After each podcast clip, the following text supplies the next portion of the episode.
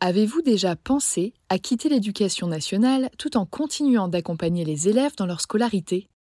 C'est ce qu'a fait Meriem, que j'ai eu la chance d'interviewer dans l'épisode 20 du podcast. Après avoir enseigné la physique-chimie pendant 10 ans, elle a choisi de devenir COSI, conseillère d'orientation scolaire indépendante. En France, ce sont les psychologues de l'éducation nationale qui sont en charge de l'orientation des jeunes. Et on compte environ un psy-EN pour 1500 élèves. Face à ce constat alarmant et à une demande grandissante, Myriam a créé une formation clé en main pour transmettre ses connaissances et ses outils à celles et ceux qui, comme elle, souhaiteraient devenir COSI. Si je vous en parle aujourd'hui, c'est parce que la huitième session de sa formation débute en septembre prochain. Au programme, sept séances de 4 heures de classe virtuelle, durant lesquelles vous bénéficierez d'un enseignement pratique et concret, d'une communauté en ligne, de supports, de ressources et de méthodologies de conférences mensuelles et d'un suivi post-formation trimestriel. Pour faciliter votre organisation, Myriam a mis en place trois groupes de 12 personnes, deux en semaine, un le week-end. À vous de choisir celui qui s'intégrera le mieux à votre quotidien. Ces trois dernières années, Myriam a permis à près de 200 personnes de devenir COSI. Alors si vous aimez transmettre, informer et travailler au contact des jeunes, tout en exerçant un métier qui a du sens, en toute autonomie et à votre rythme, cette reconversion pourrait bien vous convenir. Pour en savoir plus, rendez-vous sur son site internet meriemdraman.com et prenez le temps de répondre au quiz L'activité de COSI est-elle faite pour vous? Vous êtes toujours là? Profitez de 5% de réduction sur la formation de Meriem grâce au code AJP5. Et maintenant, place à l'épisode.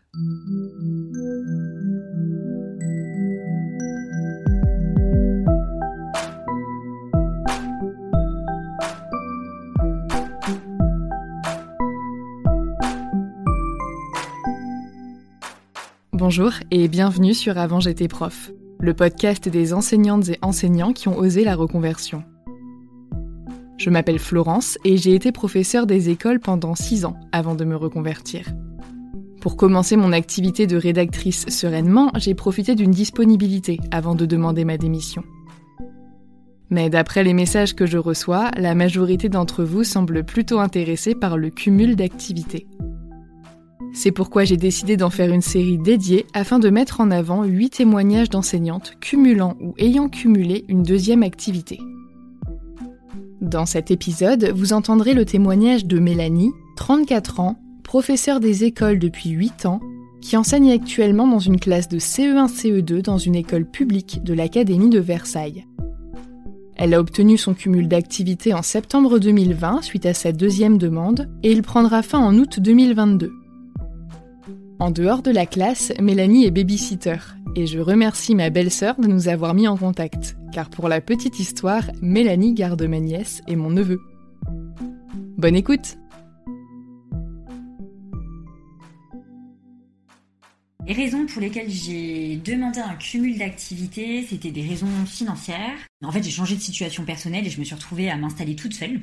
Et financièrement, en fait, euh, j'ai naïvement pensé qu'en étant fonctionnaire avec un salaire moyen euh, plutôt correct, à mon sens, j'allais pouvoir euh, avoir un petit appartement avec une chambre.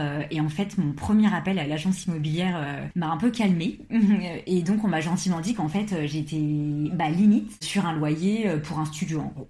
Donc là, je me suis dit bon, ok, je fais déjà moi l'étude euh, dans mon école, mais euh, je ne peux pas en fait me prendre mon salaire d'études pour acquis parce que je partage l'étude avec mes collègues et donc en fait ça fluctue pendant l'année en fonction de qui veut faire l'étude. Donc il me fallait un complément de salaire euh, fiable et sûr et régulier. Concernant ma demande administrative, ça a été très long, enfin très long, ça a été laborieux en fait.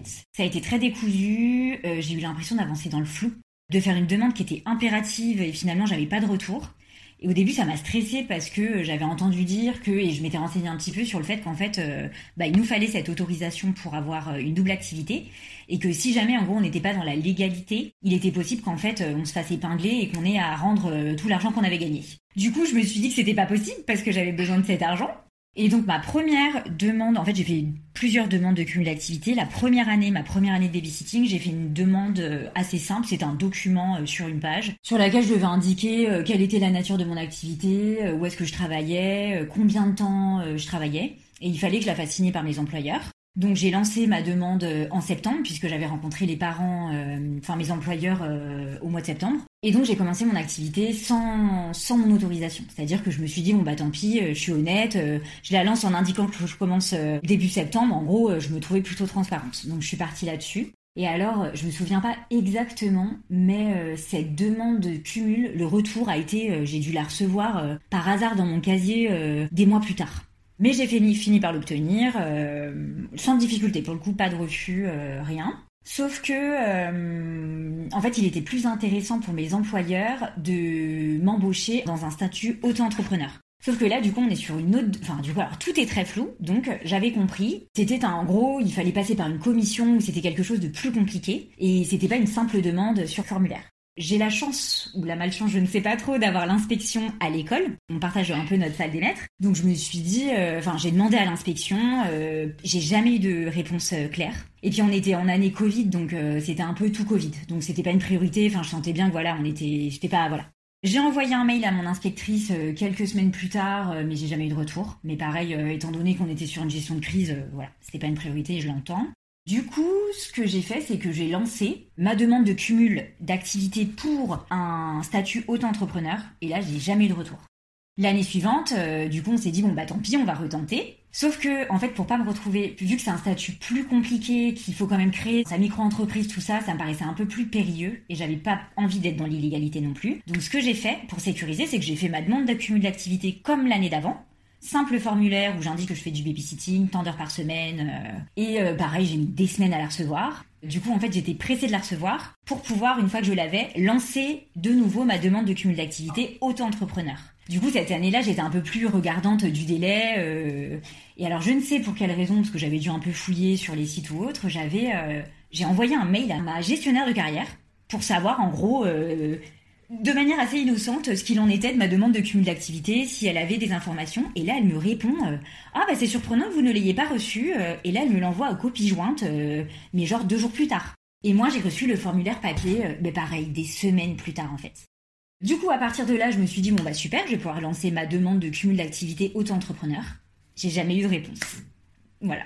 Et du coup, ma stratégie cette année va être de demander dès le mois de juin, là, en fait, là, là, directement mon statut auto-entrepreneur ça a quand même un impact financier puisque euh, eh ben, en, étant auto-entrepreneur, ça permet à mes employeurs d'avoir une déduction d'impôt et donc de me faire travailler plus. Chose qu'aujourd'hui, du coup, je ne me permets pas parce que euh, bah, justement, j'ai peur. Enfin, voilà, ce statut me, pose un peu problème. Alors, cette double activité, par contre, est assez contraignante d'un point de vue euh, bah, temps. Je garde deux, deux enfants, tous les mercredis pendant 8 heures. Donc on passe la journée ensemble, c'est un temps, enfin c'est agréable, c'est vraiment une journée bah, où je suis à leur disposition, où voilà, on est vraiment sur du temps qualitatif. Ça me permet moi de, alors même si ça m'apporte forcément des, désavantages euh, d'un point de vue gestion de temps et de travail, parce que la journée du mercredi avant c'était ma journée, euh, une de mes journées de préparation. Donc euh, là ça me force à forcément travailler les soirées, travailler les week-ends. J'ai pas cette journée de pause du mercredi où ça me permet voilà de, parce que l'école c'est quand même extrêmement rythmé. J'ai un double niveau cette année, je fais l'étude quasiment tous les soirs, donc j'ai des grosses journées. Voilà, la charge de travail à la journée, et une fois que la journée commence, est assez intensive. Du coup, c'est vrai que voilà, j'ai cette contrainte de fatigue, j'ai l'impression d'être en flux tendu toute la semaine. Et le week-end, euh, même si c'est plus détendu, il faut forcément que je trouve du temps pour euh, corriger ou pour préparer ma classe. D'un point de vue chiffre, euh, le babysitting est une activité qui me rapporte euh, un bon complément de salaire puisque mon poste d'enseignante me rapporte 2000 et le babysitting doit me rapporter, alors c'est aléatoire parce que ça dépend du nombre de mercredis que je travaille, mais sur une moyenne, je dirais euh, que je suis à une moyenne de 200-300 euros euh, par mois. Mais du coup, voilà, ça représente quand même un complément de salaire qui me permet de vivre plus confortablement, quoi. De me faire plus plaisir, de voyager ou autre. donc voilà, c'est quand même intéressant. Les avantages, euh, je dirais que c'est bah, de travailler plus si on le désire. Après, je trouve ça un peu infantilisant en fait. Je trouve ça incroyable d'avoir à demander l'autorisation euh, de travailler plus pour euh, mieux vivre. Puis le fait d'attendre cette réponse, de d'être dans le doute, de me dire est-ce que je suis dans la légalité? Alors qu'en fait je travaille juste pour gagner plus de, sous, quoi. C'est assez fou. les conseils que j'aurais à donner à quelqu'un qui voudrait se lancer sur une activité avec cumul d'activités, c'est d'y aller, de ne pas attendre l'administration, Parce que c'est vrai que du coup, si on se cantonne à ce qu'on entend et à ce qu'on nous dit et ce qui est écrit, bah, en fait, on fait pas. Parce que la vérité, c'est que euh, la lenteur administrative est tellement conséquente qu'en fait, si on attend un retour euh, ou une autorisation, bah, on fait pas. Et euh, après, moi, c'est un... c'est financier, donc encore plus. Mais j'ai envie de dire foncer malgré tout. Enfin, vraiment, on a un système au ralenti, mais il faut vraiment pas. Je pense qu'il faut passer au-delà de ça, quoi, pour pas se retrouver freiné ou dans nos projets personnels on investit déjà tellement de temps à l'éducation nationale et d'envie que, au contraire, faut allez-y. Par contre, voilà, ça va être laborieux, ça va être pénible, euh, c'est long, c'est flou, mais euh, mais allez-y quand même. Alors mes projets pour la suite sont malheureusement euh, de m'orienter dans un circuit un peu plus fonctionnel que l'éducation nationale. Ce qui me retient aujourd'hui, c'est vraiment mon amour de la classe, mon amour de l'enseignement. Euh, c'est un métier que j'ai fait sans me poser de questions. Depuis toute petite, j'ai toujours voulu être maîtresse. Mais là, je sens que j'arrive au terme de pas de l'énergie. J'ai encore de l'énergie et je pourrais passer encore une ou deux années à l'éducation nationale, voire plus. Mais je me sens extrêmement freinée par le système. Les contraintes sont de plus en plus fortes, sont de plus en plus nombreuses. Euh, j'ai l'impression que c'est un peu une bataille au quotidien en fait. Après voilà, ce qui me retient, c'est vraiment euh, le temps que je passe dans la classe me fait penser que c'est un métier génial mais voilà, plus ça va, plus je me pose de questions et je sens que j'arrive au terme peut-être de quelque chose.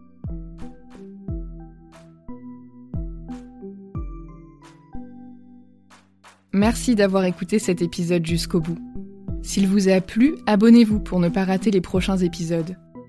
Pour que le podcast gagne en visibilité, vous pouvez le noter et le commenter sur votre application d'écoute favorite. Je vous invite également à le partager avec vos proches, vos collègues et sur vos réseaux sociaux. Pour soutenir le podcast financièrement, je vous donne rendez-vous sur Tipeee, une plateforme de financement participatif dont vous trouverez le lien dans la description de l'épisode. Les dons y sont possibles à partir d'un euro et ils me permettent de financer le matériel, l'hébergement et une petite partie du temps que je passe à créer ce podcast. Merci à Anne, Lucie, Colline et Aurélia pour vos dons.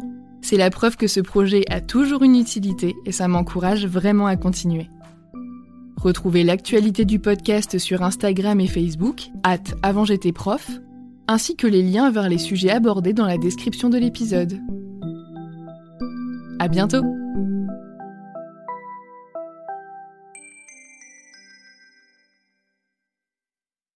Tu veux créer un podcast mais tu ne sais pas par où commencer Je pense qu'on a ce qu'il te faut. Notre programme 30 jours pour créer ton podcast répond à toutes tes problématiques. La conception de ton projet, le format de ton podcast, les visuels, le titre, l'enregistrement, le matériel, l'hébergeur, le montage, la communication, tout est réuni en un seul endroit pour faciliter le lancement de ton podcast.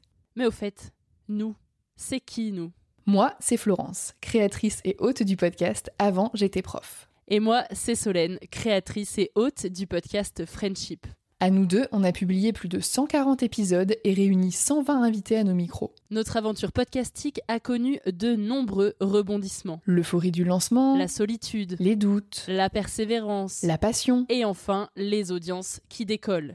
Au fil des années, nous avons affiné notre expertise. Et aujourd'hui, nous te dévoilons toutes nos techniques pour créer ton podcast en toute sérénité. Alors, n'attends plus pour faire entendre ta voix. Rejoins-nous dès maintenant sur formationpodcast.podia.com et le podcast n'aura plus aucun secret pour toi.